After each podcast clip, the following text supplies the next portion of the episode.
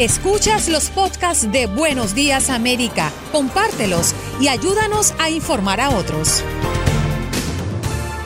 Continuamos, por supuesto. Buenos días América tratando de poner un poco de esperanza en sus vidas. Sabemos que estamos pasando por un momento bien fuerte.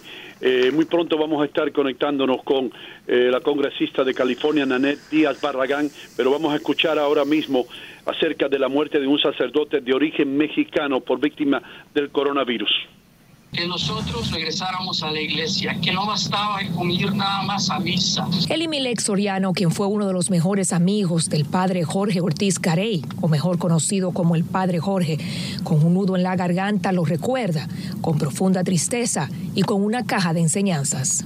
¿Qué aprendiste del padre Jorge?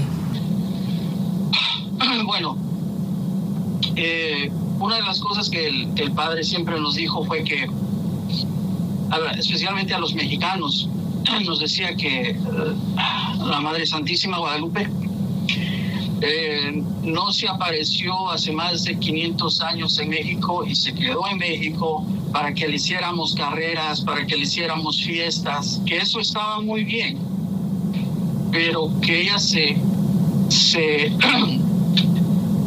se quedó en nuestro México para que tuviéramos una transformación conversion, una conversión de corazón profunda. El querido sacerdote de Brooklyn se convirtió en el primer clérigo católico de los Estados Unidos en morir por el coronavirus. Así lo anunció ayer la diócesis de Brooklyn y Noticias Univisión 41. El padre Ortiz Garey, de 49 años, era inmigrante de la Ciudad de México y sirvió a la comunidad mexicana en la iglesia de San Bridget en Wyckoff Heights por más de 20 años malas noticias, siguen llegando las malas noticias de Nueva York, pero adelante, adelante y con la frente en alto. Y hablando de otro estado, California también se va a enfrentar muy prontamente a lo que está pasando en Nueva York. Con nosotros tenemos a la congresista de California, Nanette Díaz Barragán, a quien le damos la bienvenida a Buenos Días América. ¿Cómo está usted, congresista? Muy bien, gracias. Bueno, lo que nos preocupa aquí en Nueva York y yo sé que a mis amigos y compañeros en la Florida, Andreina y Juan Carlos, es que eh, se espera que muy pronto Los Ángeles enfrente lo que está enfrentando Nueva York ahora, cómo se está preparando la ciudad y el Estado para lo que va a pasar. Pues primeramente um, ha llegado el buque Mercy del Naval, que es un hospital y va a ayudar a los hospitales que agarren pacientes normales que tienen otras cosas que no tienen el, el coronavirus.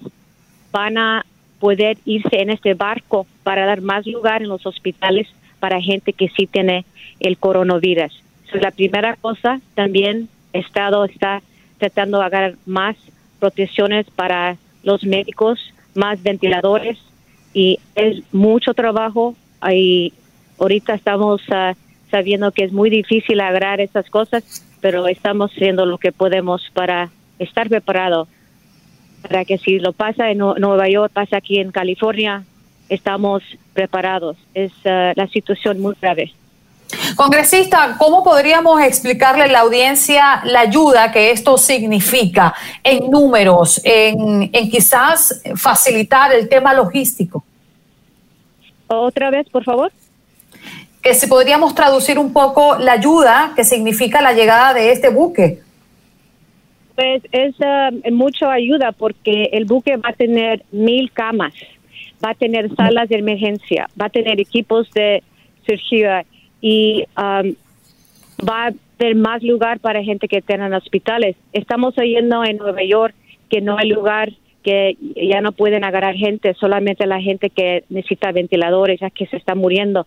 Ojalá que esto ayuda um, tener más espacio para que puedan estar en un hospital, pueden atenderlos con una cama. También estamos uh, convirtiendo el Convention Center en Los Ángeles ah, para poder agarrar gente allí también. Es importante que tenemos um, los edificios, las partes donde pueden gente venir cuando están enfermos y eso va a ayudar muchísimo y a ver cómo nos va.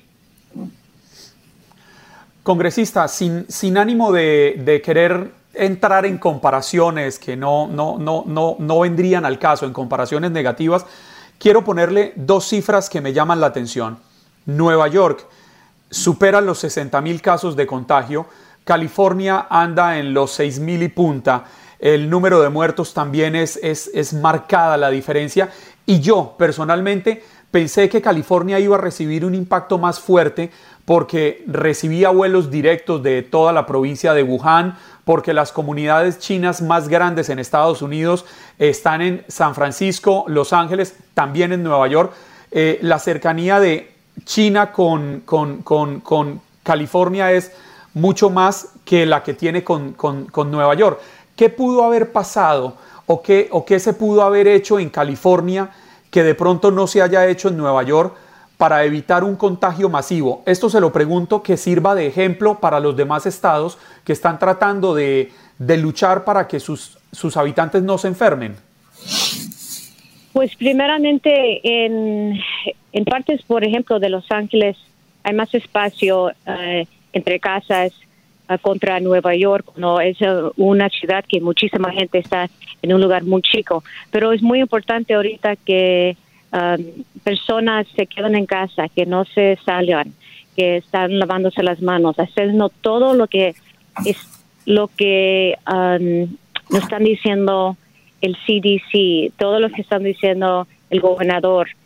Ah, nosotros en California vimos qué pasó en Nueva York, teníamos ese, ese tiempo a ver lo que está pasando para decir las personas aquí que se quedan en casa más rápido. So, estamos aprendiendo lo que está pasando en Nueva York para ver si podemos ah, prepararnos aquí en California.